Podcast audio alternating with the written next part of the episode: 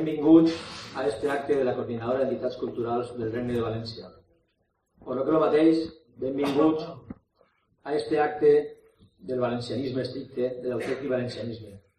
Perquè parlar de la coordinadora avui, com des de fa 30 anys, és el mateix que parlar d'unitat, d'unitats culturals valencianistes i d'acció, de lluita i de moviment.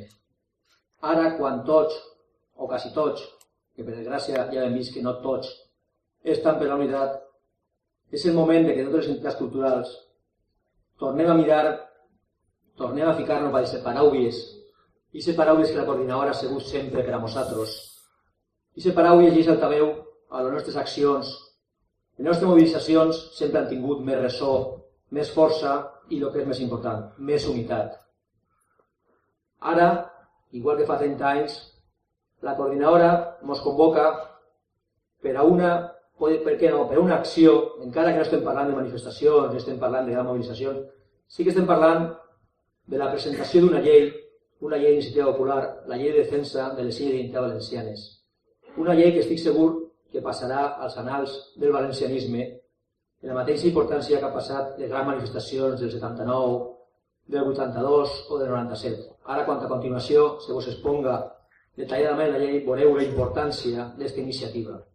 Aquesta iniciativa de la coordinadora coincidís en una nova etapa de la mateixa que va començar en setembre en la reelecció d'una nova junta quan, com dic, les entitats culturals volgueren ser les primeres en un any sempre d'unió, volgueren triar uns nous membres, gent més jove, gent amb noves idees que dirigir aquesta coordinadora.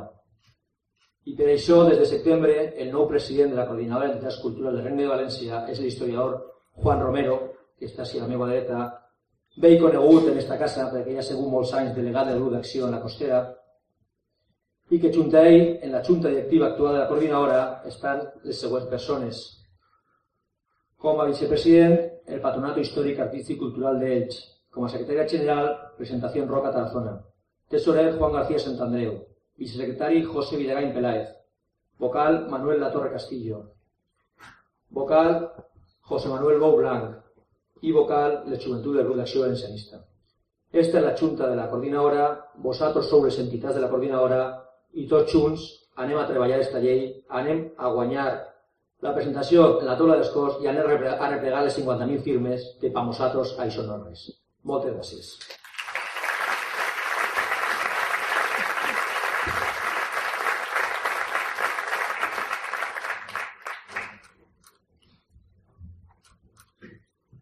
Bona nit, amics valencianistes.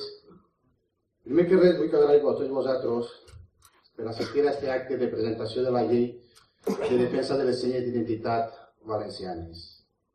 La vostra assistència demostra que, a pesar de tot, encara hi ha un interès actiu per defendre l'identitat de la pàtria valenciana, la de nosaltres, la que està arraïlat en el més profund de la terra valenciana, en la veritat històrica i en els cors dels bons valencians. En segon lloc, donar les gràcies al grup d'acció valencianista per seguir sent la casa del valencianisme. Sempre les portes obertes a tots els valencianistes i per donar-nos l'oportunitat d'expondre així aquesta llei autènticament valencianista. Per últim, agrair profundament el gran treball tècnic realitzat pel grup de juristes valencianistes que han elaborat aquesta llei, especialment José Vidagany, que és l'autor de la redacció. Com no podia ser d'altra manera, la coordinadora ha fet seva aquesta iniciativa que pretén protegir les històriques i inqüestionables senyes identitàries del Regne de València, avui amenaçades i vilipendiades per uns i altres. Però és en els moments difícils on es veuen els autèntics patriotes valencians presentant batalla en el camp cultural, polític i jurídic. Així, al meu costat, tinc un d'eixos bons valencians Juan García Santandreu, exemple de valentia i valenciania, i al que tinc el plaer de passar-li la paraula perquè ens expliqui en detall aquesta proposta de llei. Gràcies.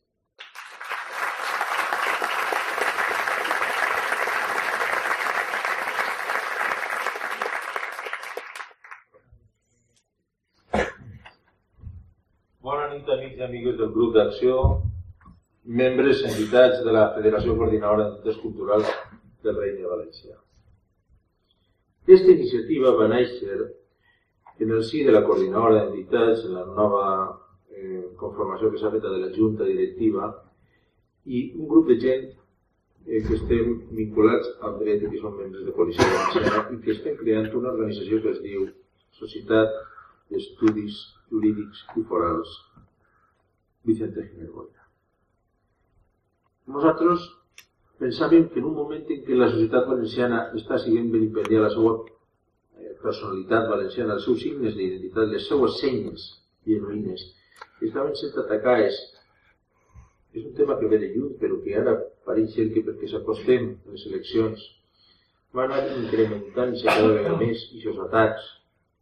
L'altre dia estàvem veient la manifestació haurà en Barcelona, on partits polítics valencians, entre cometes, acudiren a demanar la sobirania dels països catalans, el dret a decidir els ciutadans dels països catalans. Estava el bloc, el tan valencianista bloc es diu. Acció cultural del País Valencià i tots estos, pues, a banda de tots els atacs que estem patint en la nostra comunitat, no sols entre gent que es presenta davant de la societat valenciana. Com manifest catalanistes, sinó, sinó, sinó inclús alguns encoberts en la pell de corder de valencianistes i que l'ocult que estan fent és catalanisme en les escoles, en els mitjans de comunicació, en les administracions, en les acadèmies oficials, nosaltres pensàvem que era l'hora de conscienciar de nou a la societat valenciana del greu problema en el, en, la que, en el que es troba eh, en l'acost de les seues senyes d'identitat. Pareix que no passa res perquè ho faig el Partit Popular.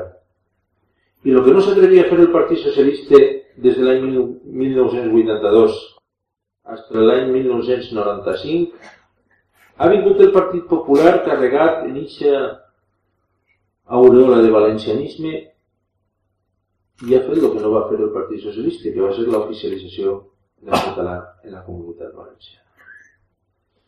I això ha servit per a que el catalanisme, el que es manifesta d'una manera contundent com a catalanisme, en tota la valentia i en tota la força s'hagi agarrat als instruments jurídics i legals que ha donat el Partit Popular, l'Acadèmia Valenciana de la Llengua de seu dictamen de 9 de febrer del 2005, per a fonamentar el seu treball, per a cimentar el seu treball de catalanització total de la comunitat valenciana. Nosaltres pensem que podia ser una oportunitat estupenda per aquesta llei no naixera soles de coalició valenciana, que així n'ha sigut, sinó que per damunt de tot volíem compartir en totes les entitats valencianistes que estan dins de la coordinadora, inclús fora de la coordinadora,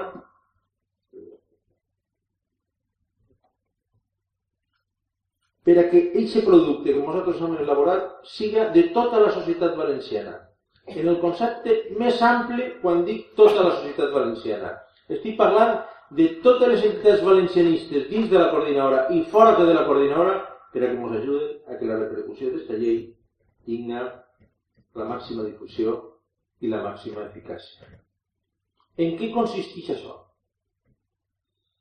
La llei del 93 per a la promoció eh, d'iniciatives legislatives ciutadanes permeteix que un grup de persones justifiquen per mig d'un preàmbul i en la redacció sencera d'una llei i es presenten davant les Corts Valencianes per a demanar l'autorització de la Càmera Autonòmica per tal de replegar 50.000 firmes en el plaç de 4 mesos. Nosaltres ja tenim feta la justificació, el preàmbul de la llei, ara l'autor, Manuel Galany, vos, la llegirà, per damunt tenim feta ja la llei, tot el que és el text dispositiu, i dice allí, nosaltres ara acudirem, després de parlar en totes les entitats possibles als que hem enviat vora de 60 cartes, no han deixat cap. I per damunt de qualsevol diferència, inclús política, S'han enviat totes les cartes Opció Nacionalista, Unió Valenciana, Unió Valenciana. A tots han enviat cartes. Entitats socials, culturals, econòmiques. A tots s'han enviat cartes per tal de que ells coneguin quin és el problema que tenim i que compartissin amb nosaltres la possibilitat de donar un instrument de solució a aquest greu problema que patim en la societat valenciana. Això serà a lo llarg d'este mes. I immediatament crearem una comissió promotora entre totes les entitats més representatives que vulguin signar aquest projecte. És a dir, no és un projecte de coalició valenciana, ni tampoc de la coordinadora. Volem que siga de tota la societat valenciana. Crear una comissió promotora de totes les entitats que vulguin adherir-se d'ella i presentar-nos davant de les Corts i ratificar davant del lletrat de les Corts esta iniciativa legislativa ciudadana. Immediatament, després de la ratificació, passarà a la taula de les Corts Valencianes, que en la següent sessió deurà de decidir si accepta o no el tràmit de la llei. La taula de les Corts està representat per el Partit Popular i el Partit Socialista. El Partit Popular té majoria absoluta, crec que inclús Esquerra Unida té un representant, no sé segur, però de totes les maneres la majoria absoluta la té el Partit Popular i està clar que per al Partit Popular serà una querella calenta el trobar-se d'una iniciativa nascuda si de la societat valenciana que l'únic que vol és defendre les senyes d'identitat valencianes i que l'únic que vol és crear un instrument per a aquesta defensa. Perquè sí que és veritat que en l'Estatut es parla de l'idioma valencià, la nostra real senyera, en nom de, de comunitat valenciana, però què passa si un funcionari, si un mestre, què passa si una televisió pública, si una entitat que recibís subvencions diu que la llengua que parlem els valencians és el català, el català en el País Valencià? pues no passa res per la senzilla raó de que no tenim un instrument sancionador d'aquells que van contra la llei de nosaltres d'aquells que van en contra de les nostres senyes d'identitat. Volem donar un instrument a la política a tot el poble valencià per a que qualsevol que vagi en contra de les nostres senyes d'identitat pagui per el que està fent. Així n'ha de clar. I el Partit Popular ara tindrà l'ocasió de dir si està al costat de nosaltres o en contra de nosaltres.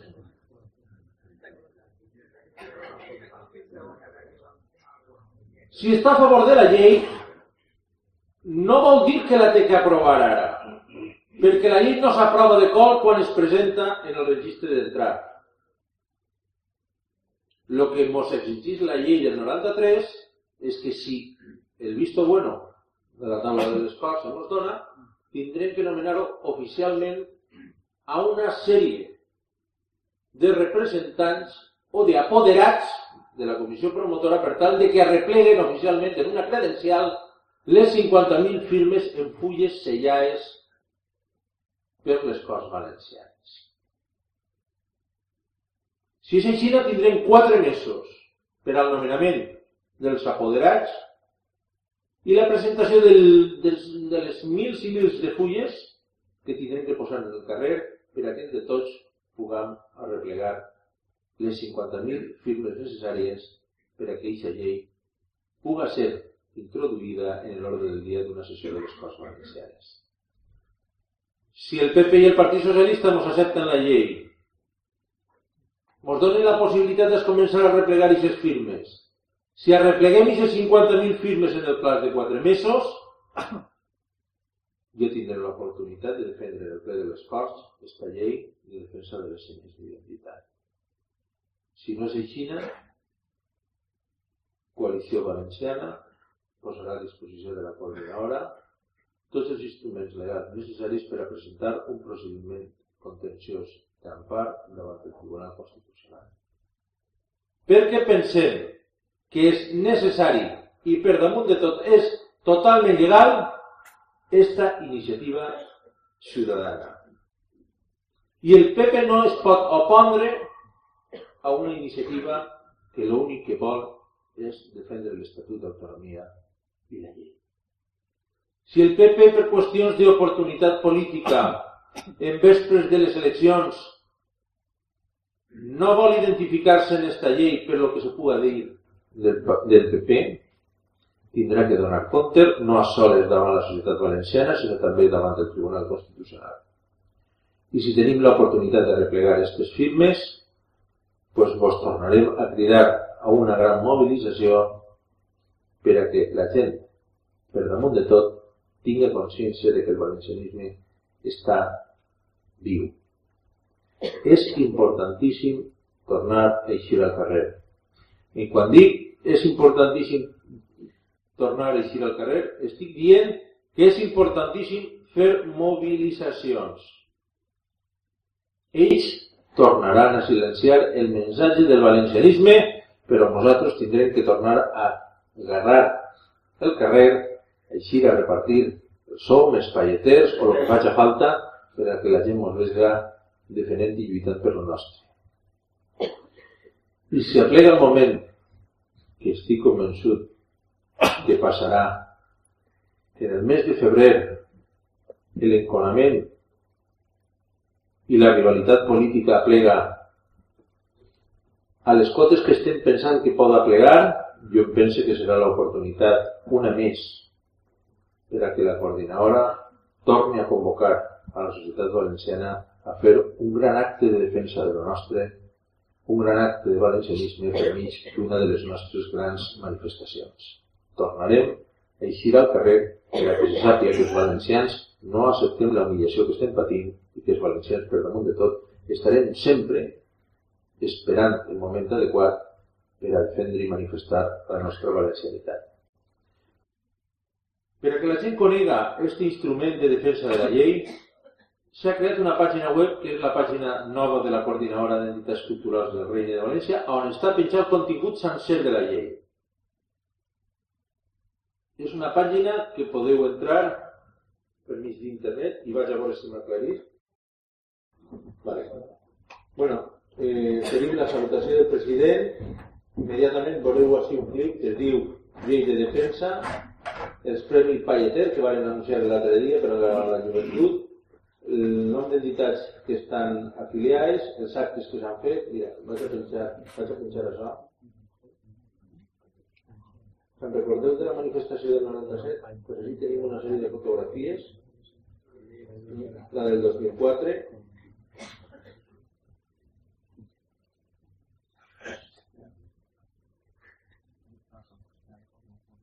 les ganes de la llengua, la festa de la valencianitat... Bueno, I així tenim la llei de defensa. La llei de defensa jo no vaig a llegir sencera la llei perquè José, que ha sigut el seu redactor, vos explicarà més o menys en què consisteix.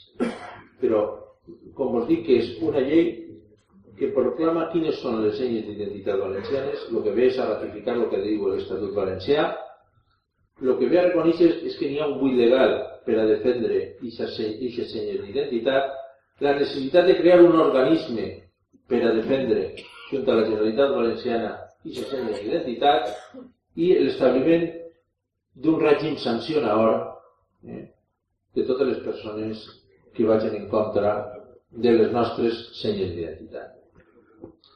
La llei és una llei molt llarga, la veritat és que té un preàmbul, tot això part. Es comencem en el títol primer, que és de les senyes d'identitat, el nom oficial eh, de Reina de València, Comunitat Foral Valenciana, reivindicant el valor de la foralitat, la delimitació territorial, la real senyera, l'himne, la llengua, el patrimoni econòmic cultural que han volgut afegir com a valor de senyes d'identitat, la promoció, ús i difusió d'aquestes senyes d'identitat, l'Institut de Defensa de les Senyes d'Identitat com, com a velaor de la defensa d'elles, el foment de l'educació i el que és en el títol quart, estrictament el que és la defensa d'aquestes senyes d'identitat. Què és el que passarà? Pues jo la veritat no ho sé. Si el PP s'atrevirà a votar a favor en la taula de les Corts la tramitació d'esta llei. Però no passa res, no passa res. Lo important és que aquest instrument el puguem posar en el carrer de la manera que puguem. Per mig de la mobilització, per mig de la replegada de firmes o per mig d'un recurs d'ampar davant del Tribunal Constitucional. La gent té que saber, en primer lloc, que les nostres senyors d'identitat estan sent atacades. En segon lloc, que n'hi ha un grup de valencianistes que volem donar-nos un instrument de defensa. I en tercer lloc, que n'hi ha un partit popular i un partit socialista que no volen tindre i ser instrument de defensa. Luego, és molt important per a posar a cada un en el seu puesto. És molt important per a que la gent sàpia perfectament en vespres d'unes eleccions quin ha sigut el paper que ha, fet, que ha tingut el Partit Popular, que s'han presompli de valencianisme quan arriben les eleccions i que després, si t'he vist, no me acuerdo. Jo, per acabar la meva intervenció i perquè a les 10 de la nit isc en Cope Televisió en directe, el que sí que vos vaig a dir és que s'ha fet una gran llei que probablement a lo millor no arriba, no pega abans de venir definitivament. No vos preocupeu. Ara, que aquesta llei servisca per a unir-nos a tots els valencians i valencianistes al voltant de la coordinadora. Que probablement la coordinadora ens tornarà a convocar en el, al carrer en vespres de les eleccions per a protestar per tot el que ens està passant. Que aquest instrument sigui un instrument de conscienciació i de mobilització. Que també aquesta llei sigui un instrument de denúncia davant les institucions, inclús els tribunals contra aquells que ens han posat obstacles per a la seva promulgació o aprovació. I el que és més important per a mi com a president de Coalició Valenciana és que aquesta llei és i serà per al futur del meu partit, del nostre partit, del vostre partit, un compromís personal en què, en el moment determinat, només que puguem, aquesta llei, si no la fan ells, la farem nosaltres. Moltes gràcies.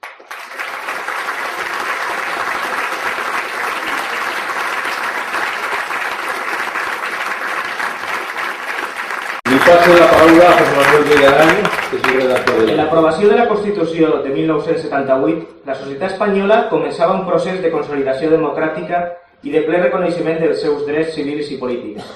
La Constitució estableix en la seva disposició addicional primera que empara i respecta els drets històrics dels territoris forals. L'actualització general de dit règim foral es durà cap, en el seu cas, en el marc de la Constitució i dels Estatuts d'Autonomia. D'esta forma, ve a garantir l'existència d'un règim foral, és dir, d'un règim propi d'autogovern de cada territori històric, això és, de la seva foralitat. Encara que existís, que existís tot aquest reconeixement legal, els polítics valencians van utilitzar una via autonòmica que ens ha relegat des d'un punt de vista legislatiu, administratiu, financer i identitari. En definitiva, d'autogovern valencià ple. Ni l'Estatut d'Autonomia de la Comunitat Valenciana de 1982, ni la més recent reforma estatutària aprovada pel PP i pel PSOE han sabut profunditzar en la recuperació d'una història, d'unes lleis i d'una autonomia acord en el que ha sigut el Regne de València.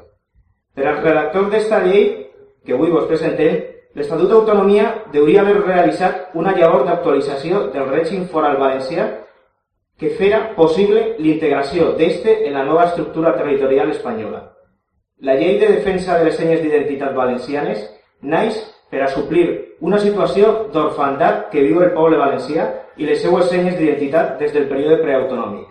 Aixina, les senyes d'identitat es converteixen, per mig d'esta llei, com l'element vertebrador de la consciència del poble valencià, un instrument a través del qual els ciutadans que som i se senten hereters del passat històric del Regne de València es configuren com a autors del seu present i del seu futur. Els símbols d'un poble, especialment la seva bandera i llengua pròpia, representen l'identitat, l'autoritat, l'unitat, el respecte i el sentiment compartit dels seus ciutadans. Si, además, este fet va acompanyat per una llei de defensa com esta que vos presentem, supon que la societat civil decidís otorgar-los un reconeixement i protecció superior. En la llei de defensa de les senyes d'identitat valencianes a més de la denominació, entitat territorial, llengua, himne i bandera, també s'otorga la consideració de símbols identitaris que requereixen d'especial protecció el patrimoni econòmic cultural valencià, entre el que cap destacar el camp i l'indústria tradicional valenciana, uns, uns elements que ens aproximen a les, a les legislacions europees més avançades en aquest camp i que, a més, donen resposta a les actuals situacions d'insolidaritat interregional que en matèries com l'aigua estem patint els valencians o d'indefensió front a polítiques excessivament globalitzadores i gens proteccionistes de la nostra economia pròpia. La nostra iniciativa legislativa es divideix en 35 artículos, agrupats en quatre títols, baixes epígrafs de títol primer de les senyes d'identitat, títol segon de les característiques de les senyes d'identitat, títol tercer de l'ús, promoció i difusió i títol quart de la seva protecció. No vull fer una exposició o lectura completa de la llei, però sí que m'agradaria fer una sèrie d'anotacions de les qüestions més significatives d'esta. En l'aprovació de la nostra llei de denominació, la denominació de País Valencià, Països Catalans, llengua catalana per a referir-se a l'idioma valencià, o la suplantació de la Real Senyera per la Quatribarra, són qüestions que tenen la qualificació d'il·legals i, per tant, perseguibles i sancionables per l'Estat. I per a dur a terme esta llavor, els valencians en esta llei mos dotem d'un instrument jurídic jurídic denominat Institut de Defensa de les Senyes d'Identitat, que té com a principal activitat exigir a totes les institucions o organismes públics i privats, sistema educatiu, partits polítics, sindicats, funcionaris i particulars el compliment i respecte de les nostres senyes d'identitat.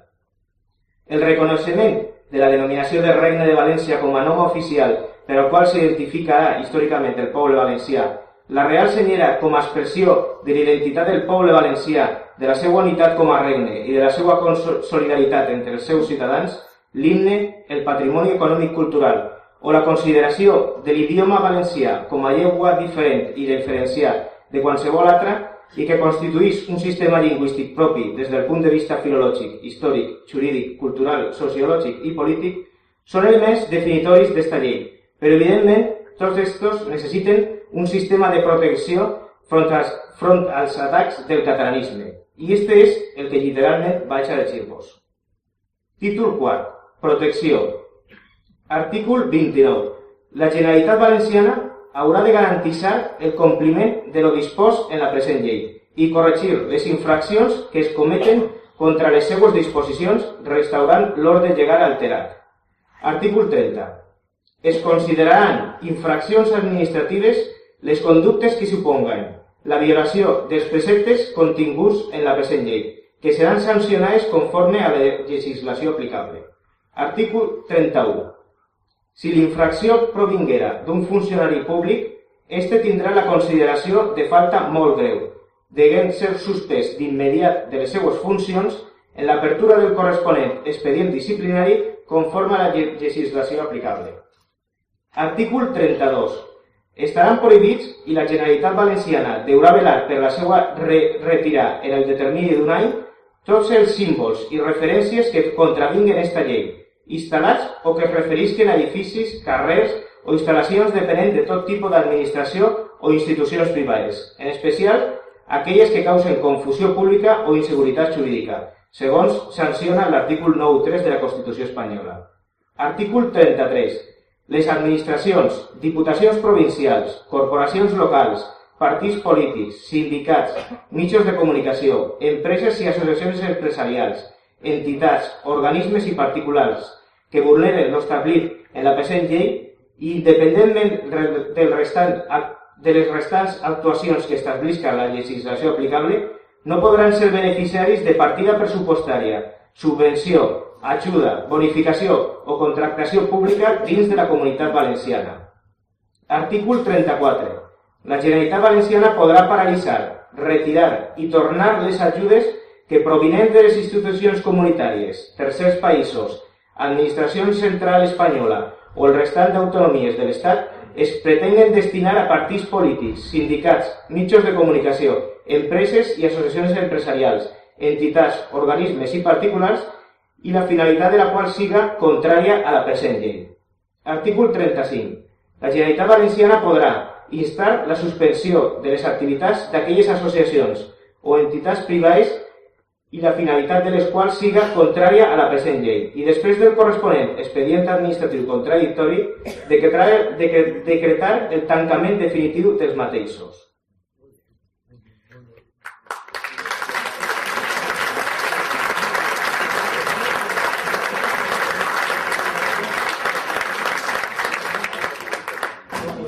Benvolguts amics i amigues, avui tenim davant de tots nosaltres una llei que hauria d'haver-se aprovat fa ja 30 anys. Una llei necessària i que tots els que som i ens sentim valencians i valencianistes reclamem. Una llei que tenim que fer nostra i lluitar per la seva oficialització. Ara és el moment de lluitar per la nostra terra, per la nostra pàtria i per les nostres senyes d'identitat. Moltes gràcies.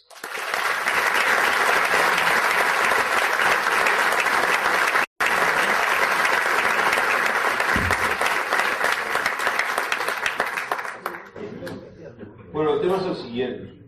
Nosaltres, en paral·lel a tot això, ja hem preparat el gran foro de la memòria històrica dels valencians.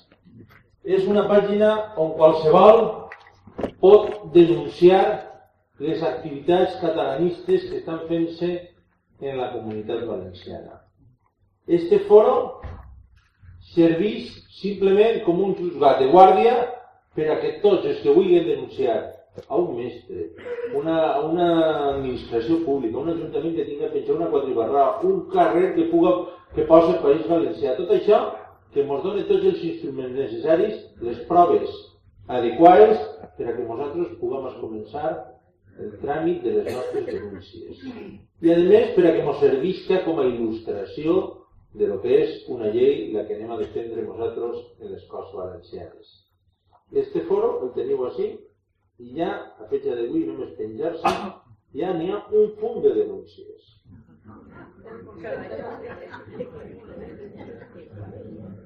Barbaritats en la Jaume I, la culturació, col·legis en les Carolines de Picassent, aberració catalanista, Festival de Cine Català Inquiet en Picassent, acció cultural, la doctrina de los niños del catalanismo, mestres de català en Miel de Garrigosa, la trobada d'escoles de Catlencià en Albal, Ajuntament de Berriparrell, Canal 9, eleccions a la universitat, Instituto número 3 Martínez Lázaro de Mislata, T4 Ibarraes, País Valencià en Mislata, la UVL promou el punt CAT el, i el Diccionari de l'Institut d'Estudis Catalans, la UVL del PP oficialitza català per primera vegada en la història, Economia i Països Catalans financiats per PP Valencià, Sueca.cat del falangista Joan Fuster, el PP Balear adopta l'independentista.cat, la reinvención de la historia, catalanismo en el Colegio Rafael Altamira de Valencia, la mentira de los papas Borgia fueron catalanes. La mentira, los papas Borgia fueron catalanes. Sabeu a això penchar? En la página del Ayuntamiento de Valencia. En la página de la, la página del Ayuntamiento de Valencia. Así la página del Ayuntamiento de Valencia de Beñarrita Barberá. La familia Borja es, la saga con mayor relevancia internacional nacida en tierras de habla catalana. Ahí lo tenemos. Anem a tornar a decirlo. La familia Borja es la saga con mayor relevancia internacional nacida en tierras de habla catalana. Bueno, pues això s'està fent precisament eh, per a que aquestes coses bueno, pues no, no passen. Eh? I per això tenim ara aquest instrument on la gent posa les seues denúncies i les seues proves. I en això nosaltres li donem la màxima difusió, il·lustrem el que és la mateixa llei que anem a presentar davant de les coses, dient, senyors, Miren vostès per què fa falta una llei. Perquè tots els dies s'està fent catalanisme en un lloc o en altre. Així teniu les proves. Esta és la llei per a defendre-nos i així teniu les proves. Bueno, i ahí està tota la gent eh, bueno, pues, posant eh, tots els atacs de la memòria històrica, ara que està tan de moda lo de la memòria històrica i que està tot el món volent llevar, que si Franco, que si tal pues nosaltres anem a llevar els països catalans, les quatre ibarraes i totes les barbaritats que estan fent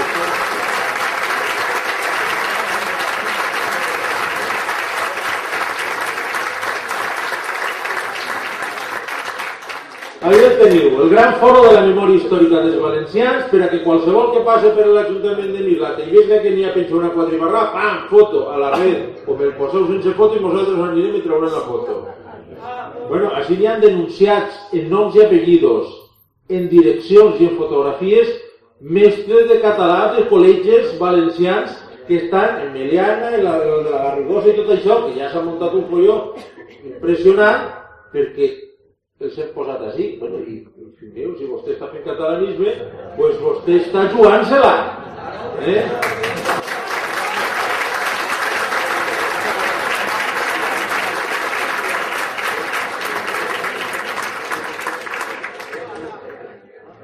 Us ho dic perquè anem a veure per lo manco qui la faça la pague.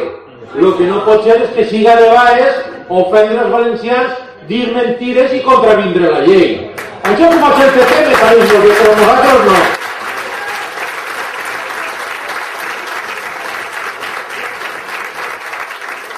Però en nom i apellidos, eh? No anem a deixar-nos ningú. I anem a posar també els correus electrònics, que estan ahí a disposició de tota la gent, vull dir. Eh? I, i, i això. I no vull dir més. Un moment que la gente está demandando la palabra de una manera ordenada. ¿eh? Ojo. Bueno, què vol dir això? Que el valencianisme està viu, que el valencianisme està organitzat al voltant de les seues entitats històriques com és el grup d'acció valencianista, altres entitats i totes agrupades dins de la coordinadora i que abans hi havia una sèrie de partits que representaven el valencianisme, doncs avui són manco partits perquè els que podien estar per decisió pròpia no volen estar ja en nosaltres. Per una qüestió d'oportunitat. Crec que han dit que no és el moment oportú. Bueno. Lo important és que cada un faci el que tinga que fer atenent a la seva consciència i a la seva responsabilitat davant la societat i davant la història. Nosaltres anem a fer el que tinguem que fer. I el que tinguem que fer és com vaig jo llegir en el discurs fundacional i, el, i és, la, és el meu punt de vista és treballar i treballar i treballar i treballar i seguir, i seguir treballant tots els dies sense descans. Eh? Per a que en qualsevol moment n'hi haurà l'ocasió puntual i determinada per a que la societat valenciana que ens tinga com a referència de dignitat, de treball, d'esforç i de defensa de lo valencià, decidisca donar-nos a nosaltres la representació política. I a partir d'aquest moment farem este foro no siga una iniciativa d'una entitat cultural o d'unes entitats culturals, sinó que este foro siga el foro de la Generalitat Valenciana dels Ajuntaments on Coalició Valenciana estigui representat denunciant totes aquestes barbaritats. Jo vos torno a convocar, com vos sempre, com vos he convocat sempre, a una gran mobilització. Vos ho dic perquè necessitem tindre una gran mobilització. I quan vos dic una gran mobilització, ja no vos estic dient d'anem a repartir el palletero o el son pues estic dient d'anar tornar a eixir al carrer, perquè l'última la vam fer en el 2004 i en el 2008 ja farà 4 anys. I probablement en vespres de les eleccions farà falta, fa falta que el poble valencià torni a guanyar el carrer. Anem a contestar-los a tots estos que van per ahí dient barbaritats. Anem a contestar-los a tots estos que sense dir barbaritats ens estan traicionant des de les institucions i que sàpiga que el moviment valencianista està viu i està en disposició de donar la resposta adequada en el moment oportú. I si el PP perd les eleccions i es comença una guerra interna, que estic segur que n'hi haurà si Zapatero torna a guanyar, pues molta gent que de bona fe ha pensat que el PP és el vot útil del valencianisme se donarà compte de que no ha sigut així. Vosaltres sabeu que ja estem en campanya, ja estem traient la nostra publicitat en els mitjans de comunicació. Estem ara en l'eslògan de precampanya si votes PP o PSOE, Catalunya sempre gana. Jo crec que això és una veritat com un templo. Perquè si és cert que el PP i el PSOE no tenen que treure majoria absoluta en les pròximes eleccions, el que vol dir és que qui va a manar a partir del dia 9 de març de l'any que ve són els senyors que van protagonitzar l'altre dia una manifestació en Barcelona dels, de la mà dels altres. El senyor Carlos Rovira o el senyor Artur Mas. Si voten al PP, la clau del govern d'Espanya la tindrà el senyor Mas i si voten al PSOE tindrà la clau el senyor Carlos Rovira. Els dos, pel mateix carrer, reivindicant el mateix. La sobirania per a Catalunya, més inversions per a Catalunya i tot per a Catalunya. Així que tenim que conscienciar a la gent i a la societat valenciana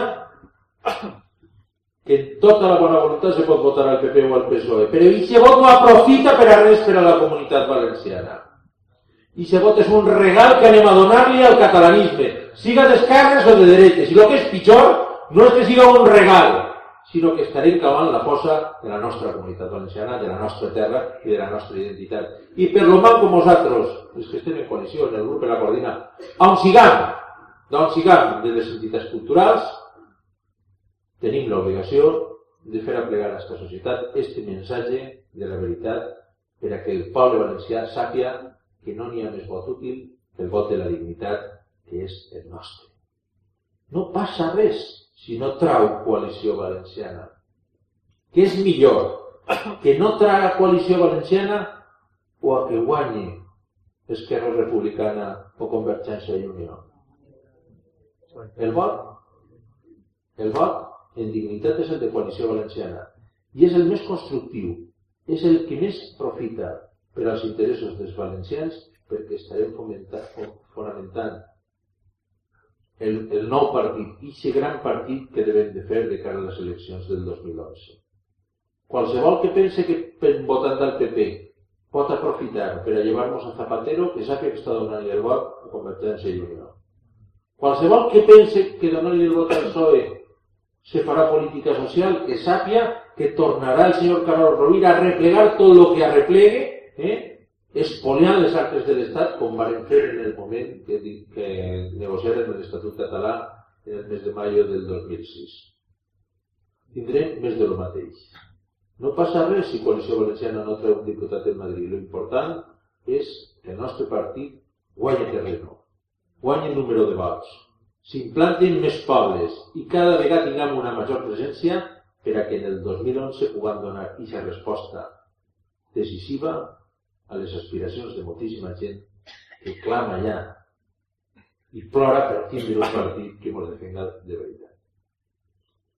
I respecte a la d'Unió Valenciana, doncs ja heu vist vosaltres, després de dos anys i mig acusant-nos de que si nosaltres érem uns prepotents, uns arrogants, que si el que volíem era el cap de l'Izondo, que si volien era la mà de Sant Vicent, i que al final s'ha demostrat que diguem-los a ells, senyors, el que vostès vulguin, no passa res, vostè de número uno, senyor Miralles, nosaltres paguem la campanya.